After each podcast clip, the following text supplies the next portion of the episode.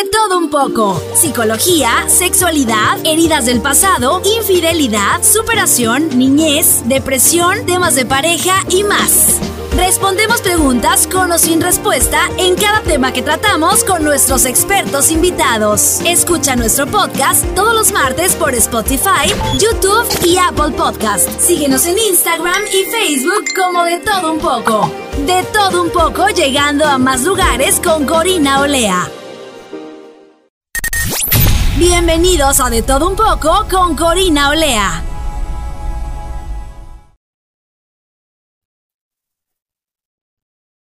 Hola, hola, bienvenidos nuevamente a Todo Un Poco. Mi nombre es Corina Olea, les doy una súper bienvenida. Espero que hayan pasado un bonito fin de semana, día, dependiendo del momento en el que nos estén escuchando.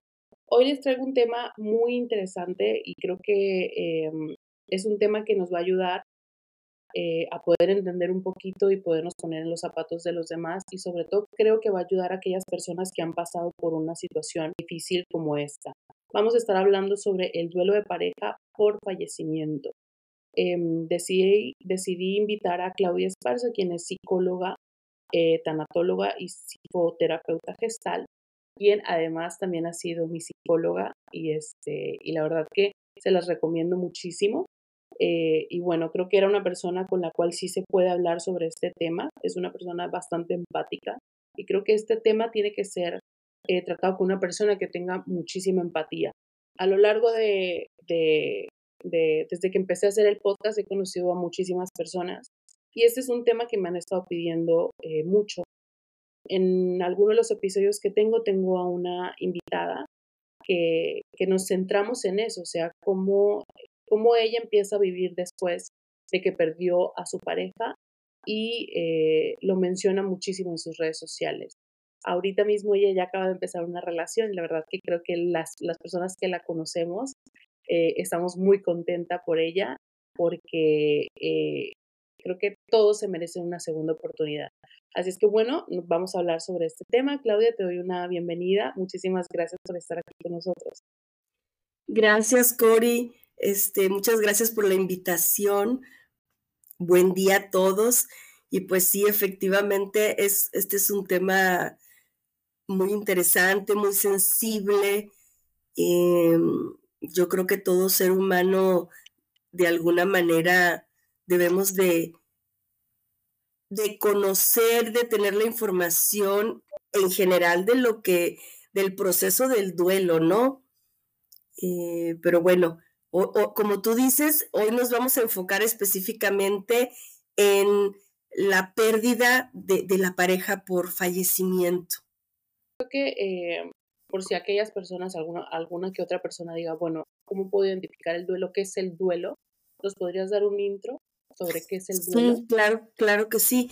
Pues el duelo es, es el proceso, eh, vamos a decirlo así, de adaptación a una nueva realidad. Es el proceso que surge ante cualquier tipo de pérdida, ya sea por fallecimiento, eh, cualquier pérdida, desde estamos hablando pérdida de trabajo, pérdida de amistades, pérdida de casa, pérdida del patrimonio, pérdida de una mascota, este, cualquier tipo de pérdida nos, nos lleva al ser humano a vivir un proceso de duelo que es natural en, en el ser humano. Y las variantes son dependiendo de la intensidad emocional con la que hayamos estado conectados con eso que perdimos, ¿verdad? No, no es lo mismo, definitivamente no es lo mismo perder eh, a la pareja que perder un trabajo, o, no es lo mismo perder a un hijo, ¿verdad?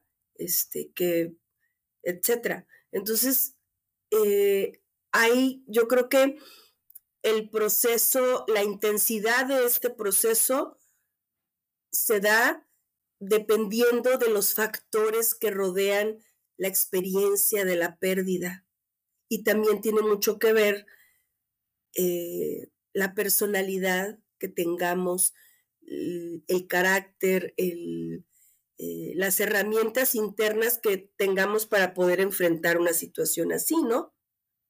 Creo que casi todo, bueno, yo creo, estoy segura que todos los duelos son completamente diferentes, ¿no? O sea, cada persona lo va a vivir de una manera distinta. Sí, así es. Eh, lo vivimos diferente, pero sin embargo, em, es curioso porque podemos, vaya, los, las emociones que se viven creo que son las mismas. Puede variar el, tiempo en el que se den y el, el, el, orden en el que se den esas emociones.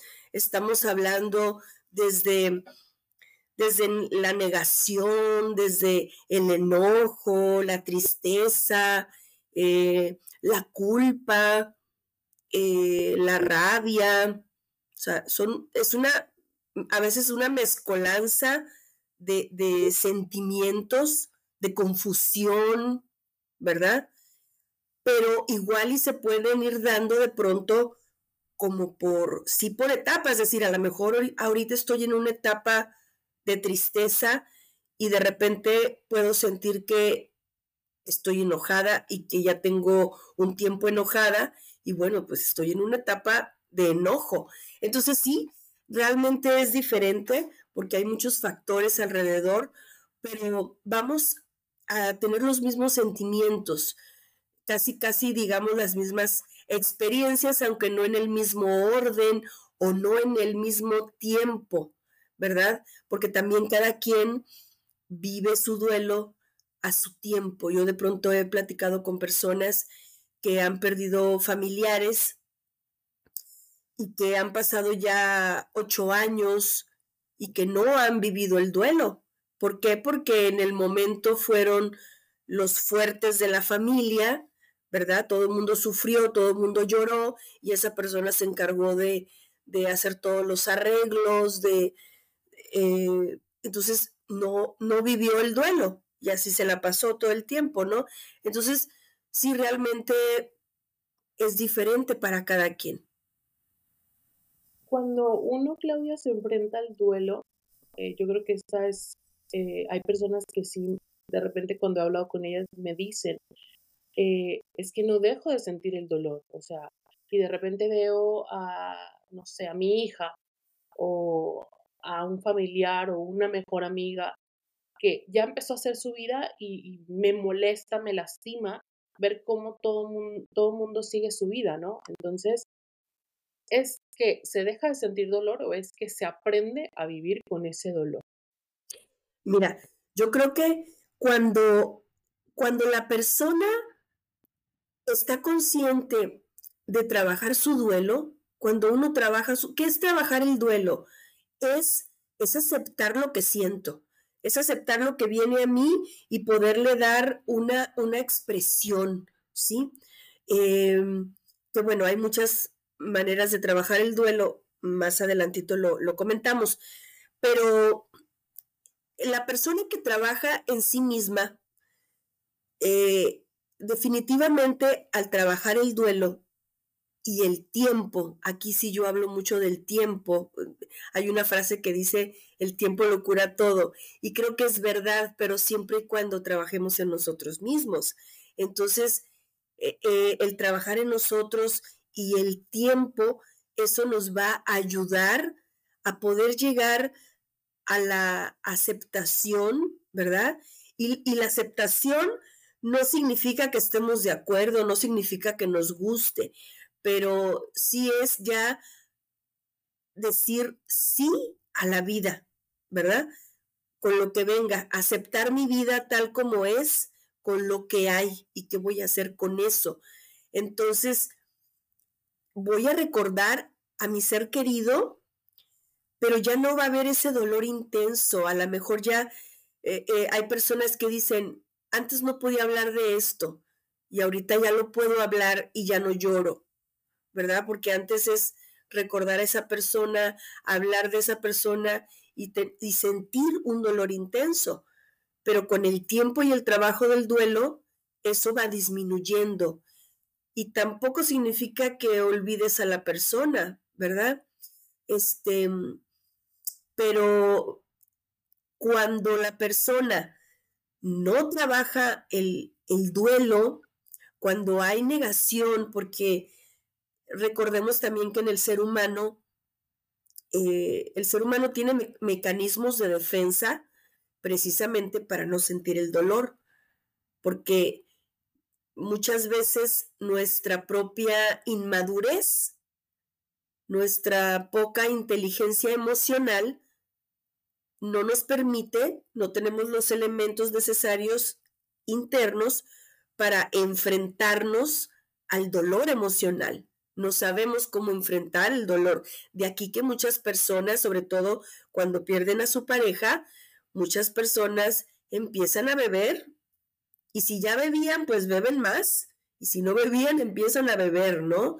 Y entonces, ¿cuántas historias yo he escuchado de hombres que eh, se dejaron por completo guiar por la bebida y lo que hicieron fue descuidar a sus hijos, porque se la pasaban bebiendo desde que murió la pareja. Y ya los hijos eh, crecieron como pudieron, o crecieron con, con otros familiares, etcétera, ¿no? He escuchado muchas historias de, de, de esas, ¿no? Entonces, este, sí cuando no trabajamos esto, pero como, como te digo, cuando no hay esta madurez emocional, al, al, ser humano le cuesta más trabajo enfrentar las pérdidas, el dolor emocional, ¿verdad? No, no llega a la aceptación. Eh, y muchas veces pues puede haber también esta negación de que no, no, no, no, no pasó esto y, sigo creyendo o sigo hablando como si esa persona siguiera presente. Sabes que yo tengo un caso muy, muy cercano de una amiga, eh, ya ahorita no hablamos mucho, pero en su momento cuando hablábamos mucho, em, ella se casó nuevamente y ella perdió a su pareja, lo, lo asaltaron y pues, murió, lo asesinaron y murió. Em, y ella se quedó con un bebé. Entonces, eh, ella viaja de su país para acá, aquí conoce a otra persona. Y em, muchas veces cuando nos poníamos a hablar y todo, ella me decía, yo quiero a mi pareja, quiero mi pareja actual, tengo un hijo con mi pareja actual, pero estoy consciente que nunca voy a querer a mi pareja como quise a mi antigua pareja. Y eso era un conflicto eh, constante con la pareja de ella, porque eh, era como que el recuerdo siempre estaba ahí, siempre, siempre, siempre. Entonces en una ocasión yo le dije, claro, le digo, es que tu pareja, o sea, se escucha feo, pero no se puede pelear con un fantasma. O sea, no hay cómo, y menos porque la forma en la que tú la perdiste a tu pareja fue de una manera inesperada, o sea, ni siquiera fue como, ay, bueno, me engañó, y me decepcioné de él y se fue y ahora yo voy a volver a rehacer mi vida. No, o sea, fue una forma en la que prácticamente em, se fue y tú siempre vas a recordar las cosas bonitas que viviste con esta persona y aparte de eso tienes un hijo con, con esta persona fallecida. Entonces, se entiende la frustración de tu pareja actual, eh, el hecho de que tú siempre estés recordando a tu pareja anterior. El punto es que, bueno, ya ahorita ellos ya no están juntos, no sé si fue eh, ese un factor para que se separaran, pero yo creo que tuvo que haber influido eh, un poco, ¿no? Fíjate que, que yo creo que es muy importante el tiempo que nos damos para el duelo. En este caso, no sé cuánto tiempo realmente ella se habrá dado para el duelo y si realmente lo vivió, porque creo yo que bueno, como tú lo dijiste, eh, es una muerte, fue, en este caso fue una muerte inesperada. Ese es otro factor importantísimo, el cómo fue la muerte. Porque cuando hay una enfermedad terminal, de alguna manera te vas haciendo, aunque no te guste, aunque no quieras, pero te vas haciendo poco a poco a la idea y te vas imaginando y, vas viviendo el duelo desde antes sí es muy diferente cómo es que muere la persona, sobre todo cuando hay una situación también de violencia, ¿verdad? Entonces son los, son los duelos todavía mucho más dolorosos, mucho más difíciles, eh, en donde sí necesitamos eh, que alguien nos guíe en este proceso, ¿verdad? Entonces, solamente la, la persona puede saber cuando realmente ya está lista para iniciar otra relación. Hay que ver cuáles son los motivos por los cuales estoy con otra persona.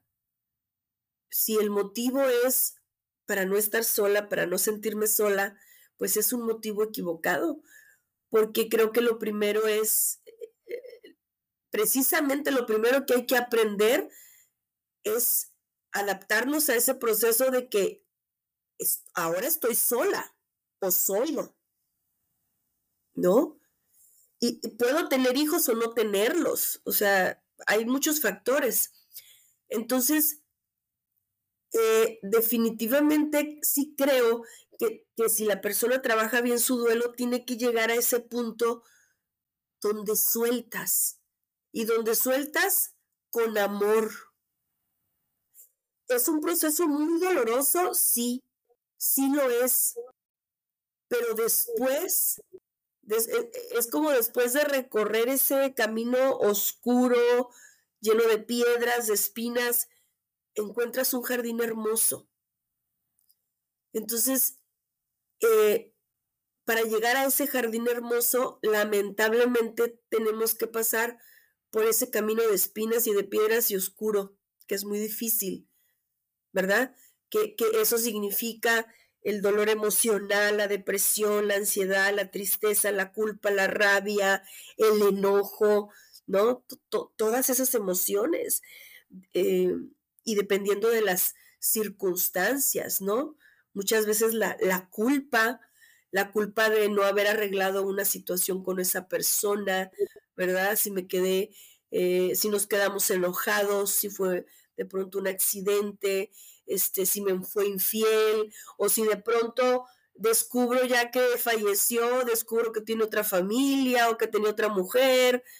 Eh, esas situaciones se dan y son muy dolorosas, ¿no?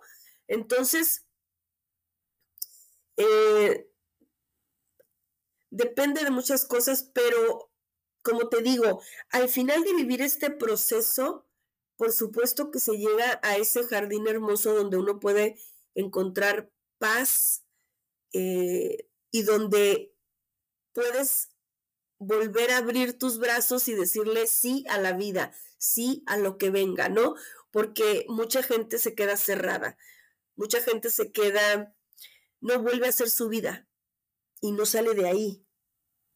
¿Crees que tal vez cuando las personas se quedan eh, atoradas en el duelo tiene que ver mucho también el hecho de la sociedad? Porque hay veces que cuando las personas dicen, ok, supongamos, eh, esta persona ya se venía preparando anticipadamente a que va a perder su pareja porque tiene una enfermedad terminal, por ejemplo. Entonces, inconscientemente sí, ya te vienes preparando y dices, ok, esta persona en algún momento se va a ir o incluso a lo mejor tú pides que ya se vaya porque la ves que está sufriendo porque ya no es la misma persona, ya no está consciente, etcétera, ¿no? Entonces, de repente, esta persona llega el momento en el que fallece y de repente, eh, a lo mejor tú hablaste con tu pareja antes de que falleciera, tu pareja te dice, prométeme que tú vas a volver a rehacer tu vida, vas a continuar con tu vida, hazlo por mí, etcétera, etcétera, ¿no? Y de repente la, tu círculo cercano, la familia, etcétera, cuando te ve que tú estás empezando a vivir, empieza a juzgarte porque dice, mira, de poco le guardo el luto, no le dolió lo suficiente, eh, parece que, que, tiene 10 años que se murió, eh, no lo quería, etcétera. Sí, yo creo que son ideas muy obsoletas ya, ¿no? Este, sí, yo creo que, yo creo que quien juzga más puede ser la misma familia, tal vez la familia política, ¿verdad? Este, mm, eh, pero sin embargo, bueno, pues cada quien es libre de, de tomar sus decisiones, pero yo vuelvo a insistir, siempre hay que preguntarnos y analizarnos a nosotros mismos si ya es, no, no, no si ya es correcto para los demás, sino ya es, sino si ya es correcto para mí, y al decir correcto me refiero más que nada a si si ya estoy yo bien para estar con otra persona, ¿verdad? Entonces, em, sí definitivamente juzgamos mucho, pero más no estamos en los zapatos de los demás. Cada quien tiene un nivel de conciencia, un nivel de crecimiento distinto. Fíjate que, hace muchos años, yo tengo una amiga, eh, hace muchos años falleció su esposo y este, yo creo que el duelo de ella lo vivió exactamente tal vez al año. Al año ella ya tenía pareja. Sin embargo, a mí me consta que trabajó su duelo y que, y que al final de trabajarlo hizo un ritual hermoso para despedirse de él y, ahora sí que me honró en, en, invitarme a acompañarla. Entonces la acompañé en su ritual y ella se despidió, hizo un, ritual muy bonito este, alrededor de una fogata y este y quemó muchas cosas, muchos recuerdos de ellos juntos, eh, quemó muchas cosas, se despidió de una manera muy bonita, energética, y, eh, pudo ella rehacer su vida. De, hecho, al, poco tiempo ella se casó, este, y está con su, con, esa pareja, ¿no? Eh, y claro que como tiene hijas del, primer esposo, pues claro que cuando es aniversario, eh, eh, ¿cómo se dice? Luctuoso, este, claro que van a misa, ¿no? Y lo recuerdan y ella acompaña a sus hijas, porque finalmente es el papá de sus hijas, ¿verdad? Pero pues no hay ningún problema más.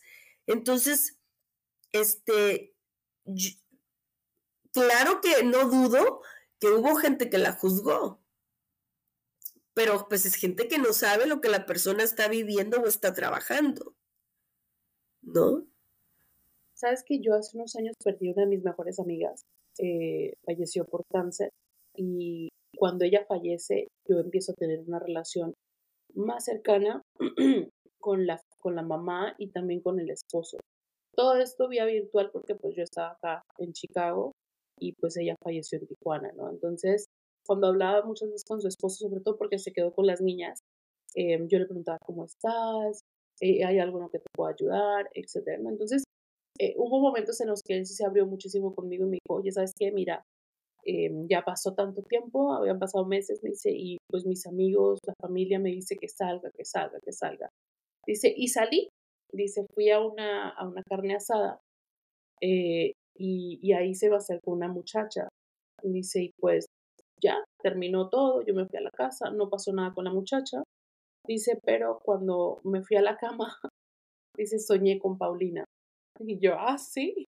Le digo, ¿y qué soñaste? Me dice, no, me dice, o sea, yo sentí, dice, como si se hubiese acostado en la cama.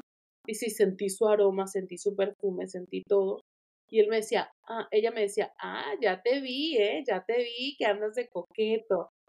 Y, o sea, me, me, me pareció eh, tierno y me pareció, pero también a la misma vez siento que la mente fue un, un punto importante, porque a lo mejor todavía no estás preparado para salir al mundo otra vez y volver a tener una pareja, ¿no? Entonces, tu mismo miedo o, tu mismo inconsciente te manda estas señales para que tú digas, fue eh, la energía, el espíritu de mi expareja que me está diciendo que me está observando, ¿sabes? miedo no Fíjate que este antes de, empezar el, podcast, te, comentaba que, que, me gustaría mucho recomendar dos películas.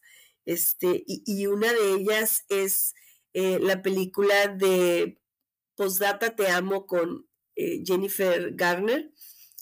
Este, y precisamente esto que estás comentando, esta, esta anécdota, eh, creo que hay, hay, una escena un poco similar en esta película, ¿no? Es, es una película muy linda eh, que si no importa que si ya la viste, vuélvela a ver, vuélvela a ver, porque es muy linda. Realmente vamos viendo, eh, eh, aparentemente en un año, este, todo el proceso de, de, la persona, ¿no?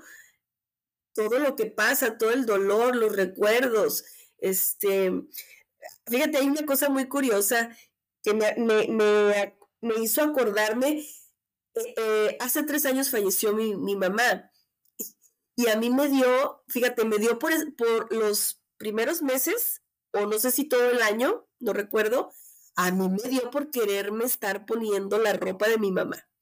Inclusive cuando estábamos, empecé a limpiar el closet de mi mamá, me empecé a colgar todo, collares, una diadema, me empecé a colgar todo así como me encajete y llegó mi hermana y se me quedó viendo así como, ¿qué te pasa? Y yo, Y este, y en esta película de Postdata Te Amo, de las, en las primeras escenas cuando ella se queda viuda y, y está sola en su departamento sin querer salir, tiene un desastre en todo el departamento, ella se la pasa con la ropa de él, se, la pasa poniéndose la ropa de él, sus calzones, su, sus camisas, este, todo, ¿no? Entonces es, es esa necesidad de, de, sentir a la persona. Claro. Y, y, de decir, no, no, es, también es una forma de decir, o sea, no quiero que te vayas, quiero todavía estar aquí, tengo miedo de olvidarte el ¿no? Sí, e, es, es miedo, miedo a olvidarte. Pero sin embargo, cuando pasa, cuando trabajamos el duelo y pasa el tiempo, va cambiando también la forma de pensar. Ya no te, ya no te angustias porque olvidaste a esa persona, sino que de repente viene a tu mente y la recuerdas pero ya no estás con el temor de si la voy a olvidar para siempre, ¿no? Yo en alguna ocasión hablando con alguien, eh, yo creo que fue con alguno de los invitados que hemos tenido, em, y si no recuerdo mal, creo que fue eh, con la tanatóloga Marta Vargas, y hablamos de muchísimos temas del duelo, duelo de pareja, duelo eh, de suicidio, duelo por muerte natural, ¿no? Y lo que ella mencionaba que la parte dolorosa del duelo es el hacer las cosas cotidianas que hacías con esta persona que perdiste. A lo mejor el sentarte a ver los fines de semana una película, el, a lo mejor el domingo que ya tenían ustedes como rutina el irse a desayunar todos en familia, eh, no sé, o sea, las cosas rutinarias son las que duelen porque esas son las cosas que hacías con la persona. Y, y la vida te obliga a cambiar de rutina. La vida te obliga a empezar a hacer cosas diferentes, porque si sigues haciendo las mismas cosas te va a doler más. Te va a doler más, ¿no? Entonces, eh, realmente, eh, como vuelvo a repetir, hay tantos factores alrededor porque cuando, por ejemplo, cuando hay hijos, pues imagínate, no, nada más es vivir con, con, eh, vivir mi duelo, sino que también tengo que estar para mis hijos y tengo que atender a mis hijos y tengo que sacar adelante a mis hijos y mis hijos también están viviendo su duelo, ¿verdad? O aquellas mujeres que nunca han trabajado y que de repente se quedaron, no nada más se quedaron sin el marido, sino que se quedaron sin el, sustento, ¿no? Sin la economía. ¿Y ahora qué voy a hacer? ¿Cómo voy a sacar adelante a mis hijos? O si los hijos ya están grandes, bueno, muchas veces ayudan a la mamá, pero, pero e, es, es difícil, es difícil dependiendo también las circunstancias porque pierdes muchas cosas puedes perder hasta la casa donde vivías, este, todo. Te cambia la vida de un momento a otro. Y muchas veces la familia, como puede unirse más, o puede separarse totalmente.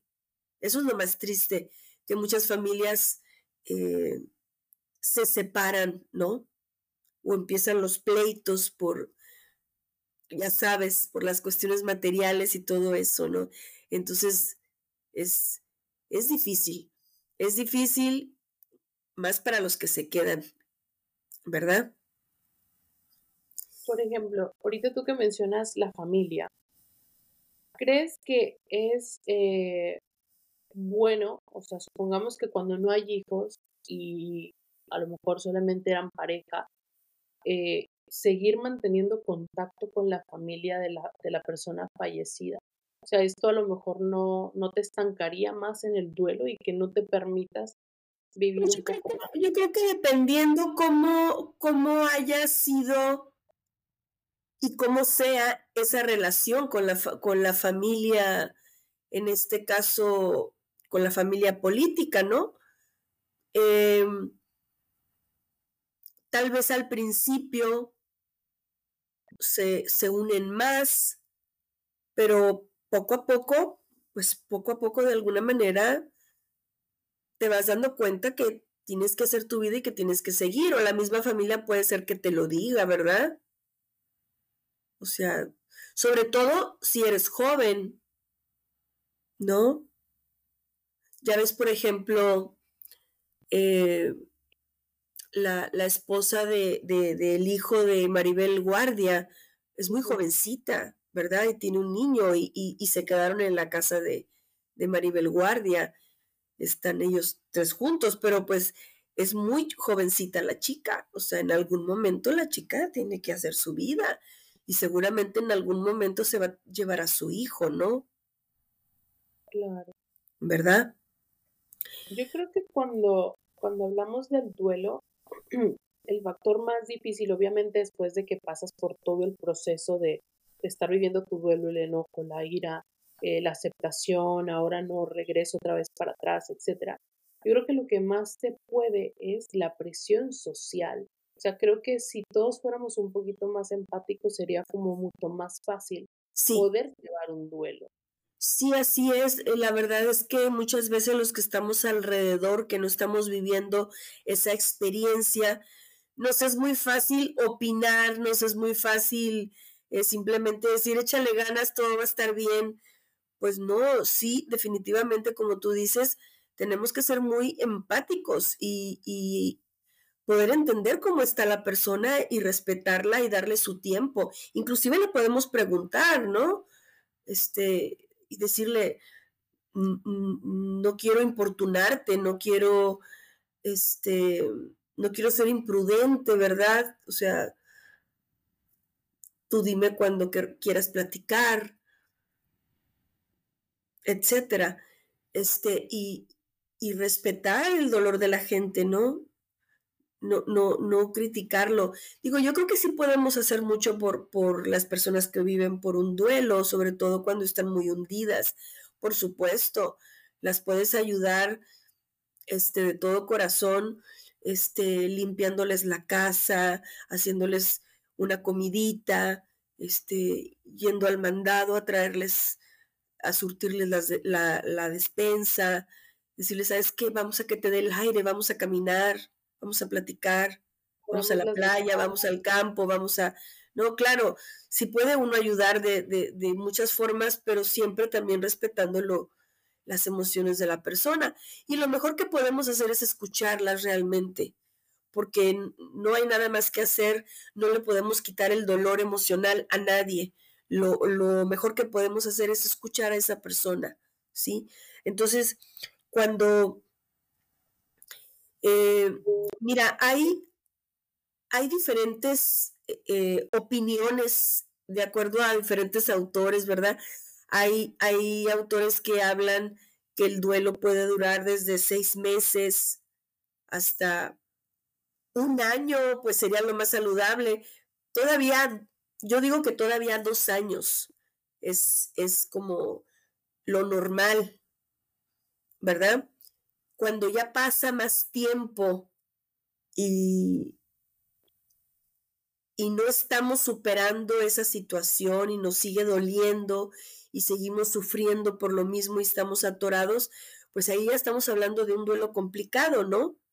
Que lo, lo, mejor es saber pedir una ayuda profesional, asistir a grupos, a talleres de manejos de duelo, que hoy en día hay este tipo de, de grupos, eh, leer sobre el proceso de duelo, estar consciente de lo que me está pasando, observarme a mí mismo, llevar un diario de, emociones, este, inclusive yo a veces le digo a la gente, eh, escríbele a esa persona como un diario, platícale.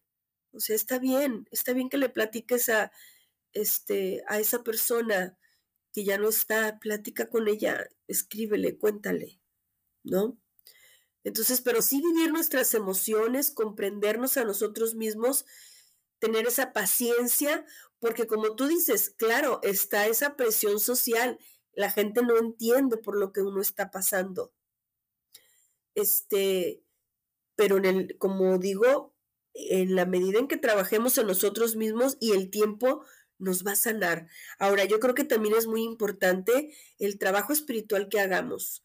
Este, como cada quien lo entienda, tanto puede ser un, acercamiento religioso que se vale, ¿verdad? Si la persona así lo desea, pero puede ser un trabajo espiritual.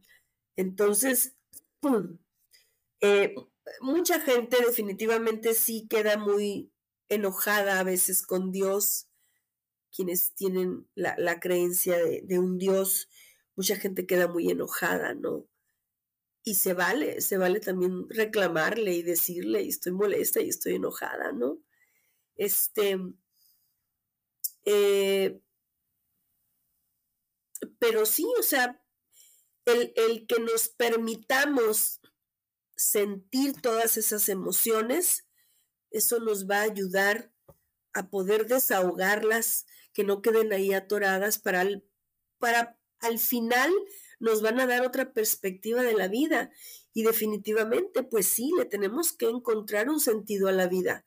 A lo mejor al principio vamos a sentir que no hay un sentido, que sin esa persona no puedes, eh, porque la, eh, la, mente nos juega, nos juega mucho, ¿no? Este, muchas ideas autodestructivas, pesimistas, negativas.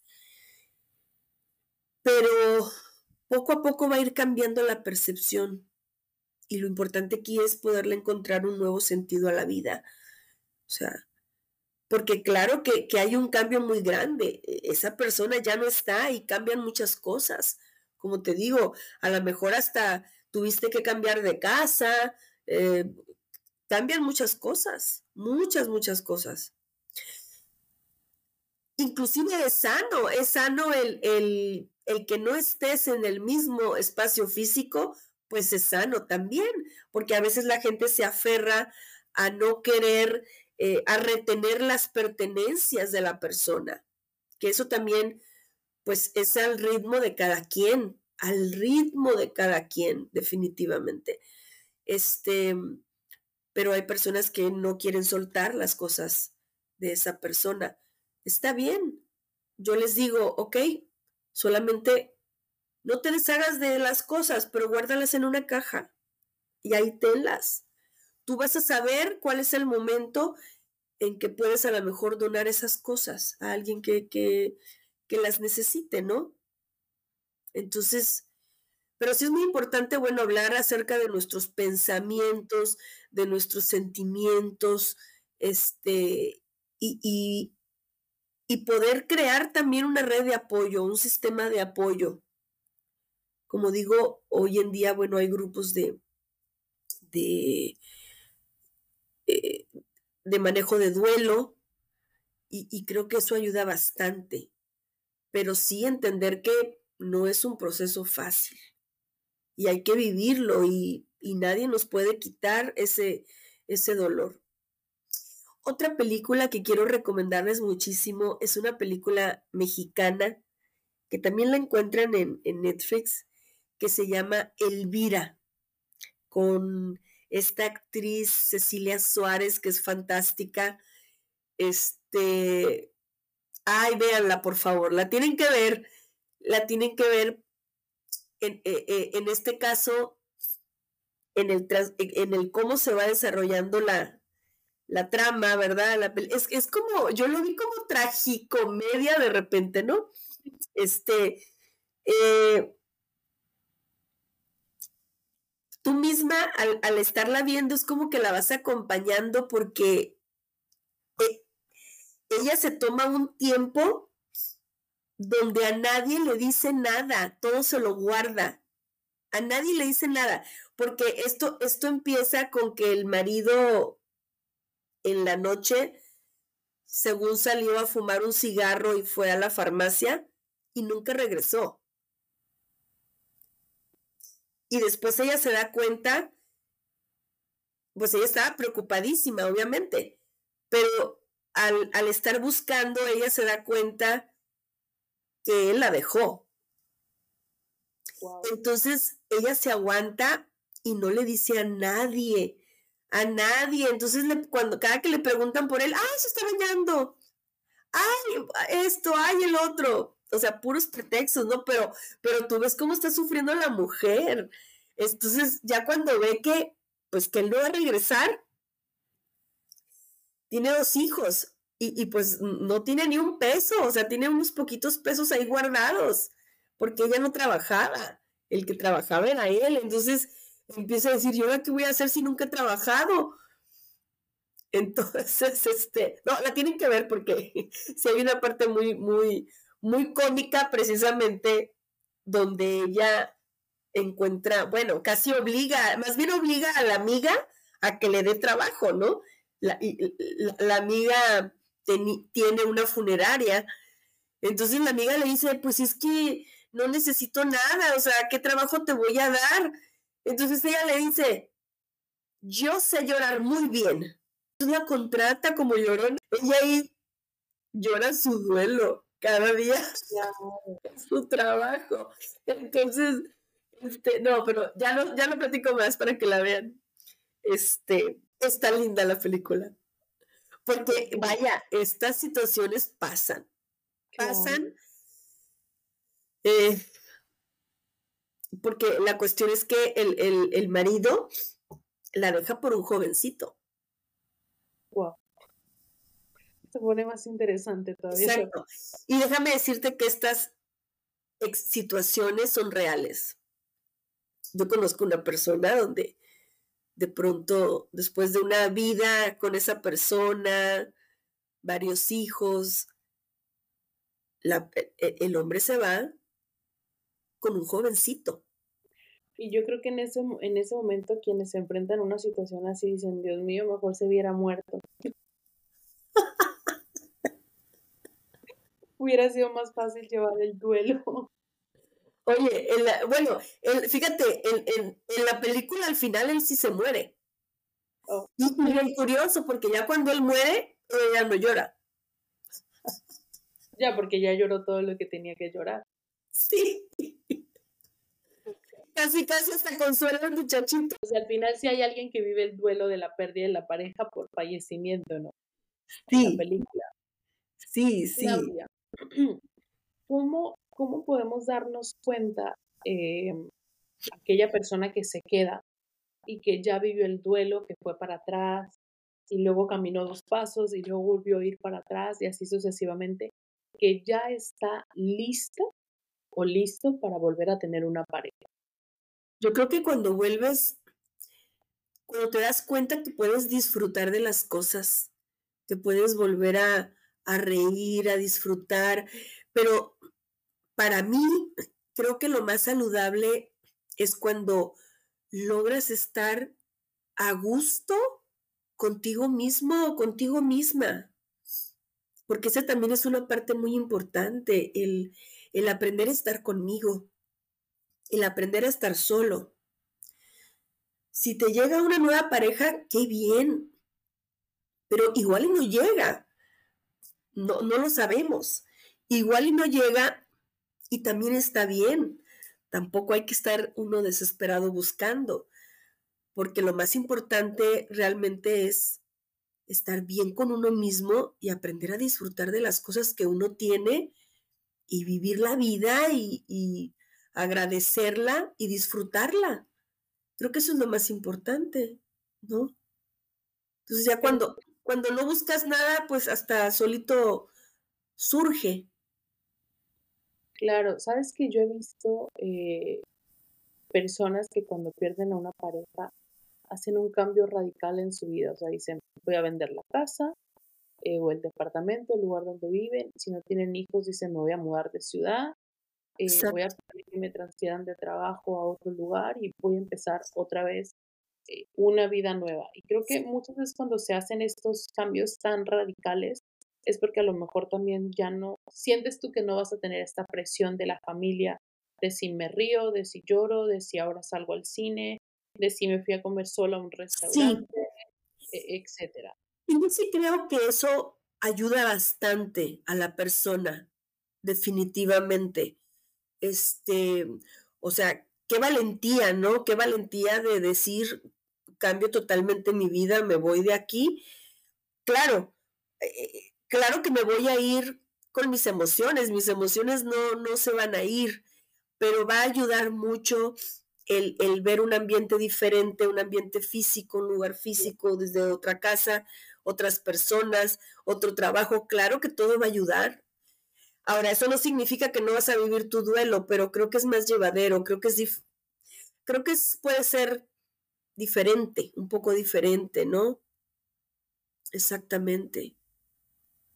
Claro, yo creo que cuando uno, uno se da cuenta, creo que uno es bastante eh, inteligente para darse cuenta cuando un duelo te está costando muchísimo cuando debes de buscar ayuda. Ahora, buscar ayuda también es de valientes, porque no todo el mundo eh, está dispuesto a que alguien te diga, mira, te estás estancando en este duelo o tienes que cambiar estas cosas, etcétera, ¿no? Entonces, eh, creo que si hay personas que nos estén escuchando y hace un año, hace dos años perdieron a, su pareja y todavía sienten dolor en, en hacer actividades, en disfrutar de la vida, eh, sentir enojo porque ven que los amigos o la familia sigue haciendo su vida porque tristemente la vida sigue.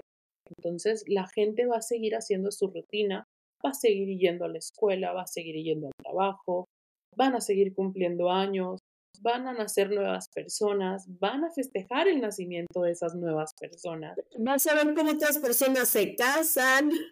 Exacto.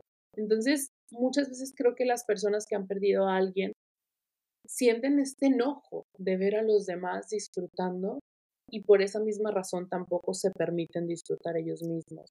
Sí, sí, yo creo que esto es normal y parte del proceso, parte de esa frustración.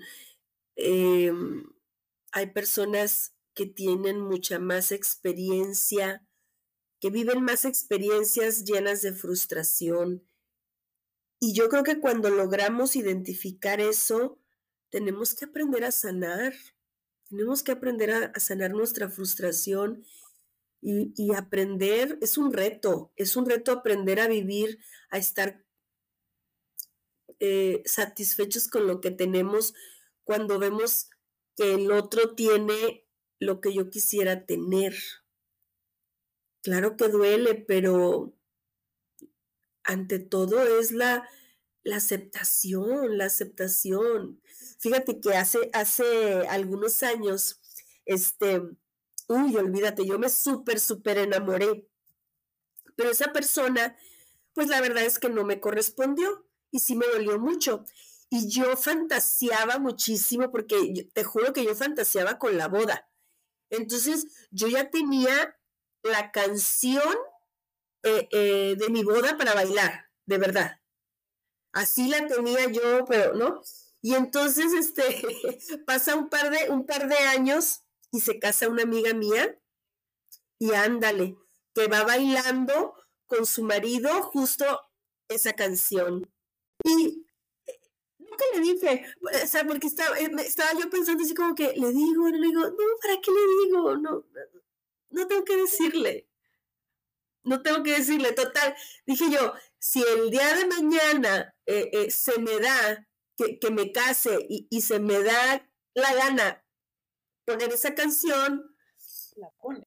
La pongo, ¿no? Y, claro que le voy a decir, pero, pero pues sí, es, eso pasa, pero uno lo tiene que superar. Lo, lo superas y ya no pasa nada. Fíjate que eh, yo creo que es muy importante también aquí un, punto en, ciertas, ah, creo que es, bueno, creo que es un poco fuerte el decir olvidar, porque no, no queremos olvidar a nuestros seres queridos. Pero, pero a lo mejor ciertas experiencias o ciertas situaciones, por ejemplo, una situación que a lo mejor te hizo daño, inclusive con esa persona, ¿no? A lo mejor porque esa persona a lo mejor te hubo un momento en que te hizo sufrir o te fue infiel o yo qué sé.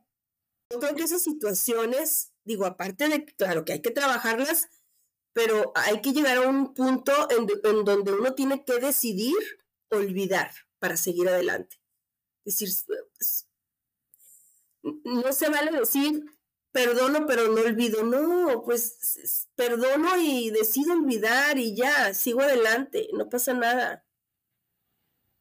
Claro, yo creo que cuando, cuando alguien está pasando por un duelo y, y a lo mejor ya te abriste, dices, tú piensas que ya lo sanaste. Y dices, ok, ya estoy preparada, ya puedo volver a intentar a salir con alguien más. Y si estás en esa duda de si ya sanaste el duelo o no lo has sanado, creo que una herramienta para darte cuenta si sí o si no es en el momento de cuando empiezas a hacer comparativas. O sea, cuando tú dices, ay, es que yo con mi pareja iba y hacía esto, o íbamos a este restaurante, o él me trataba de esta forma. Empiezas a comparar. Exacto. Eso es una señal de que el duelo no lo has sanado. O sea, entonces, sí, porque necesitas buscar ayuda. Parte de la madurez emocional es entender que todas las personas son diferentes y que no vamos a encontrar exactamente lo mismo que teníamos con otra persona. Entonces, eh, eh, sí, definitivamente, esas son señales entonces de que no estamos listos, porque eh, necesitamos estar abiertos a, conocer otro tipo de personas y también aprender a adaptarnos a cómo puede ser diferente esa relación. Y por qué no, o sea, también hablarlo, también, también se vale, yo creo, poder ir diciéndole a la pareja cómo me gustaría a mí que, que, me, que me tratara o que fuera conmigo. Ya es cuestión de la pareja si realmente puede hacerlo o si, o si tiene limitaciones para hacerlo, ¿no?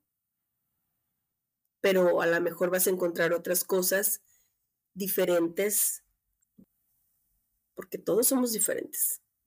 Es, no es tan fácil las relaciones interpersonales, las relaciones humanas, las relaciones de pareja. Nadie dijo que fueran fáciles, más no imposibles, siempre y cuando haya esta empatía, esta comprensión, esta comunicación, eh, que, son lo que básicamente van a sostener el amor que se tiene, ¿no?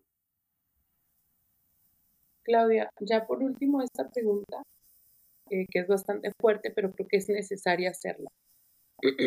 ya hiciste tu proceso de duelo, ya fuiste con una persona, eh, te ayudó un psicólogo, un tanatólogo, em, y digamos que en la práctica ya dices tú, ya estoy bien, ya no estoy haciendo estas comparativas, ya no me duele divertirme, etc. Y decides empezar una nueva relación con esta persona. Al momento de intimar con esta persona, que tú a lo mejor sentiste que ya te divertiste, todo, bla, bla, pero va a haber la primera vez que vuelves a tener una relación sexual con una nueva persona. El, el sentimiento de culpa cómo llevar ese momento. Fíjate que yo creo que, como tú dices, si ya lo trabajaste y si crees que ya es el momento y, entonces eh, tienes intimidad con otra persona, creo que más que culpa lo que puede suceder simplemente es que recuerdes a la otra persona que sí la puede ser que sí la recuerdes, Eh, ahora, si, si no estás lista y no te das cuenta y tienes una relación íntima con una persona y sí te da culpa, ¿verdad? Eh, creo que normalmente lo que hace la persona es salir huyendo, salir huyendo y ya como negar esa parte, ¿no? Y, también es parte como, también como de un autocastigo. Decir, no, o sea, yo no, no estoy lista para esto, o sea, no debo. Y, y, es ahí cuando a lo mejor vienen otra vez los sentimientos, viene, viene la tristeza, vienen los recuerdos, viene, viene el enojo. Em, pero tarde que temprano también eso pasa.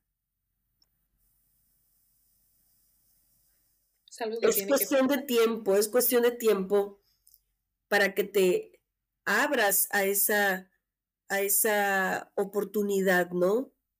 E, en estas dos películas que les recomiendo, que les recomiendo, tanto en la de Elvira como en la de Postdata Te Amo, eh, se da este tema como de la primera relación después de. Y eh, hay, un, hay un comportamiento, bueno, más o menos parecido. Lo que pasa es que en una situación es como más doloroso. Eh, cuando Elvira anda buscando al esposo, este, em, y, pero bueno, es más o menos la, la situación como de, ay, no, ¿qué hice? La, la, la, culpa, ¿no? Y, y, y, qué hacen, se encierran y, ¿no? Pero sin embargo, sin embargo, este, eh, en, en, esta segunda película de la de Postdata Te Amo, podemos ver cómo, cómo el tiempo eh, ya ella se ve con otro semblante totalmente. Tanto así que no eh, pasó, no, se, no, dicen cuánto tiempo pasó, pero sí debieron pasar varios, varios meses en donde ella vuelve a ver este, a la persona con la que había tenido relación y que, y que se sintió muy mal, y ya lo vio con otros ojos ya más coqueta, ¿no? y él también, o sea, él pues como, ay, qué bueno que te veo, ¿no? Este, y ya te da a entender, ahí se acaba la película, pero, pero sí te da a entender como que ella le va a abrir la puerta, definitivamente. O sea, que ya pero, pero pues solo el, el, tiempo, el tiempo te lo va a decir. Porque cuando uno siente culpa, lo único que puedes hacer, o sea, e, es muy difícil quitarte la culpa. Lo que hay que hacer es irte con todo y culpa, o sea, aprender a abrazar a tu culpa y, aceptarlo y analizarte por qué sientes esa culpa hasta que puedas lograr hacerla a un lado, ¿no? Decir, no tengo por qué sentirme culpable, o sea, él ya no está o ella ya no está y, tengo que hacer mi vida, ¿no? Ahora, otro, otro problema que se da a veces en estas situaciones es cuando hay hijos, eh, hay hijos que se niegan a que la mamá o el papá rehagan su vida. Tanto hay hijos que dicen, ay, sí, mamá, o sea, apoyan a la mamá o al papá para que consiga una pareja, que me parece muy, algo muy maduro, pero igual hay hijos que se niegan totalmente, ¿no? Hacen su berrinche y, y, salen a, sale a relucir los celos de los hijos y no permiten que la mamá o el papá rehagan la vida, ¿no? Y eso se llama egoísmo.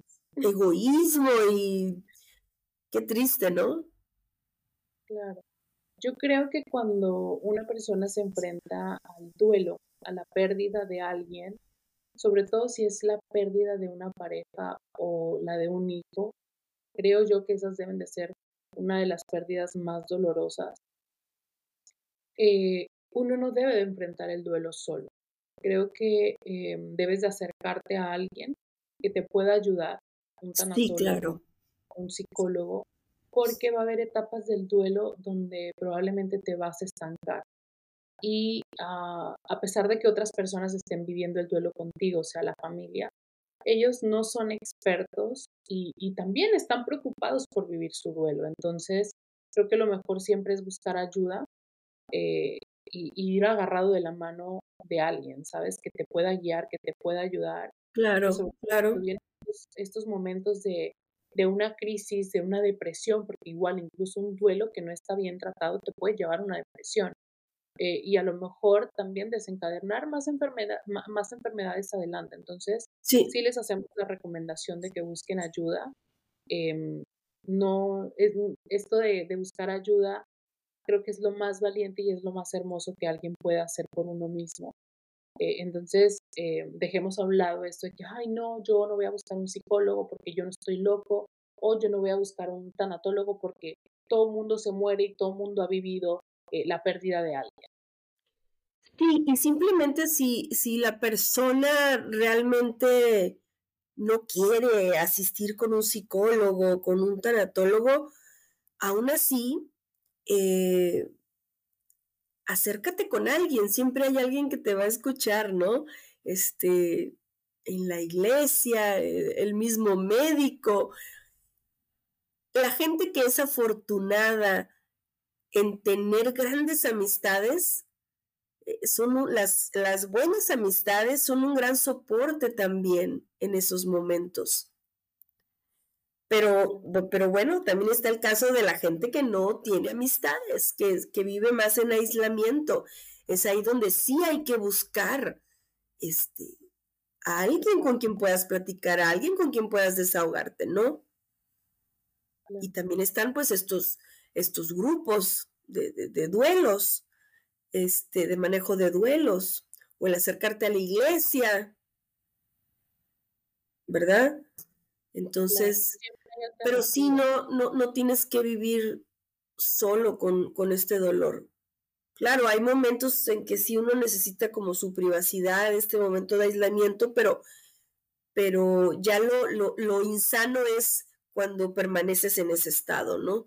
Entonces, sí hay que mantener la mente ocupada eh, y hay que mantenerte también en contacto con la gente, ¿no?